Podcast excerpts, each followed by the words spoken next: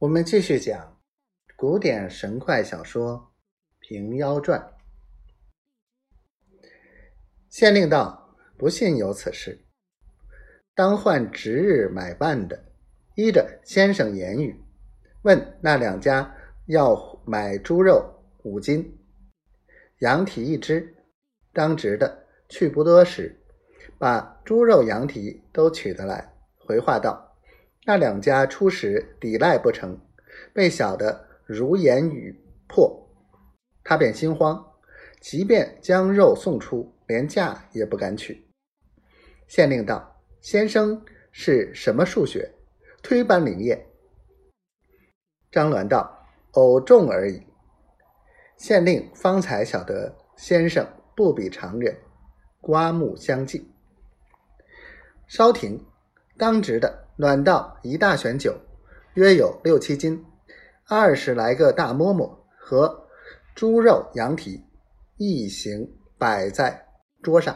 张鸾拱手道：“贫道不为礼了，大碗大块只管吃。”霎时间吃个风卷残云，只剩三个空盘子，一把壶，口里说道：“蒙赐已点过心了，到庙中。”却又吃饭，当下众人都吓呆了，道：“没见这样会吃的，好腹大肠肚。”县令背后立个俊俏小厮，便接口耍道：“不是大肠肚，怎配得这副大口？”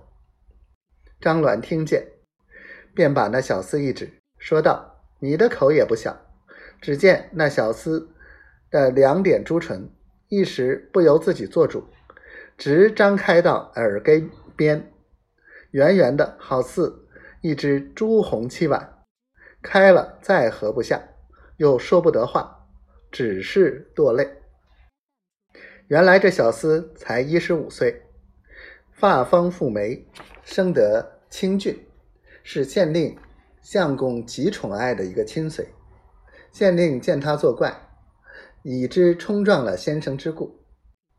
慌忙作揖谢罪道：“先生可怜他年小不知事，看下官薄面，饶恕他吧。”张鸾道：“贫道并不曾难为他。”县令道：“这小厮原好副嘴脸。”张鸾指道：“如今原好副嘴脸。”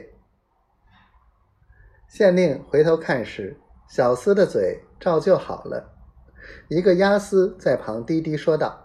这是障眼法，张鸾已听得了，却不说破，问县令道：“这押司何姓？”县令道：“姓陆，名茂。”张鸾道：“好个陆押司！”慌得陆押司躲到一边去了。